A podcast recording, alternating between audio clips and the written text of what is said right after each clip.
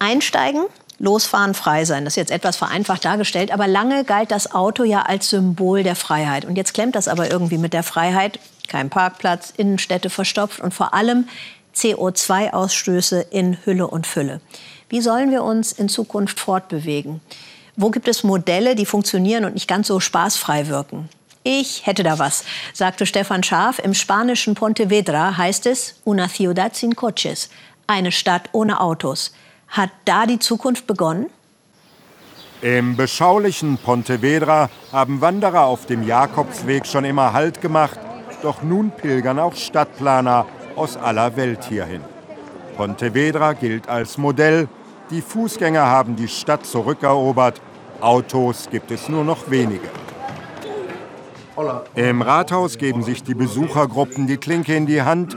Bürgermeister Miguel Lores ist verantwortlich für das radikale Verkehrskonzept. Dass die Emissionen um knapp 70 Prozent zurückgegangen sind, überzeugt auch diese Delegation aus Portugal. Der Kommunalpolitiker bekommt Besuch aus aller Welt, den USA, aus ganz Europa.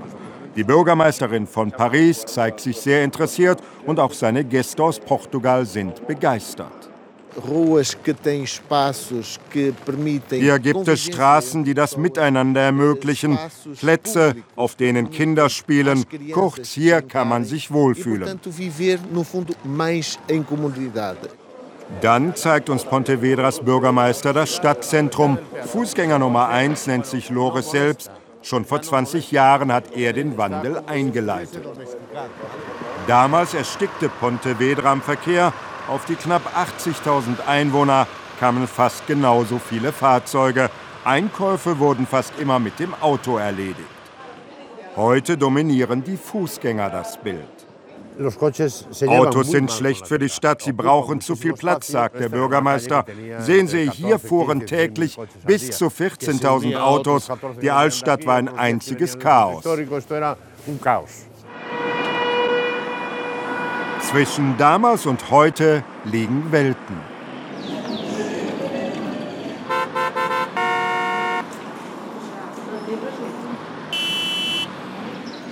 Nun stehen überall in der Stadt Tafeln, die wie Metropläne aussehen. Sie geben Entfernungen in Metern und Minuten an für die Fußgänger.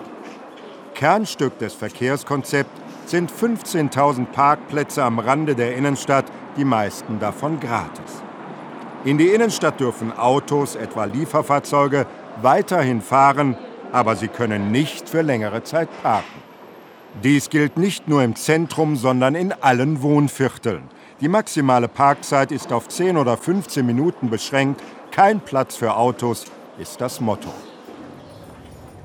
Mit Kameras überprüft die Polizei die Parkdauer und auch die Geschwindigkeit. Überall gelten maximal 30 Kilometer. Vorfahrt hat immer der Fußgänger. Es gibt kaum Ampeln oder Verkehrsschilder, ein Konzept mit Erfolg.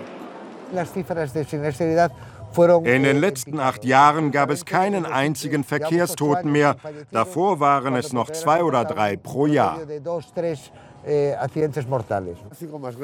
Ende der 90er Jahre wurde der linke Bürgermeister erstmals im konservativen Pontevedra gewählt. Seitdem setzt er sein Konzept um. Die Altstadt etwa wurde innerhalb eines Monats zur verkehrsberuhigten Zone erklärt. Mit dem Kauf eines Autos erwirbt man doch keinen Anspruch auf einen Parkplatz. Das ist unser Ansatz. Natürlich gab es Angst vor diesem Wandel, aber dann sahen die meisten, wie es immer besser wurde und wie auch der Handel profitierte. Am Anfang protestierten 3000 Händler gegen die Pläne des Bürgermeisters, manche zogen vor Gericht. Auch der Unternehmer Miguel Lago war zu Beginn gegen die radikalen Pläne, doch das hat sich mittlerweile geändert. Die Umsätze nicht nur in seinem Supermarkt sind gestiegen, die Kunden kommen nun zu Fuß oder mit dem Fahrrad. In Pontevedra hat der Einzelhandel vom Verkehrskonzept profitiert. Klar gab es Ängste, aber dann haben wir gesehen, wie sich das Zentrum, das heruntergekommen war, verbesserte. Heute nun wollen immer mehr hier investieren.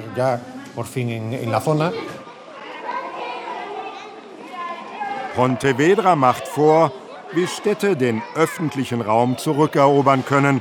und die Bürger haben das Konzept angenommen. Man kann ruhig laufen, ohne Angst überfahren zu werden. Einfach wunderbar. Es gibt weniger Luftverschmutzung und es macht mehr Spaß in der Stadt, weil man ohne Autos flanieren kann. Pontevedra ist sehr viel attraktiver geworden. Früher hat die Stadt Einwohner verloren. Nun ziehen wieder mehr Menschen hierhin. Für Bürgermeister Lores, schon 20 Jahre im Amt, ist das ein großer Erfolg. Die Einwohner sind stolz auf Pontevedra. Sie glauben an eine Zukunft für diese Stadt. Und das ist wohl das Beste, was einem Bürgermeister passieren kann. Und zum Schluss noch eine Überraschung. Bürgermeister Lores fährt gerne Auto. Er braucht es jeden Tag, weil er draußen auf dem Land wohnt. Nein, er sei kein Autohasser, sagt er uns. Autos seien für die Landstraße oder die Autobahn geeignet, aber eben nicht für die Stadt. Und diese Philosophie hat Pontevedra zu einem Paradies für Fußgänger gemacht.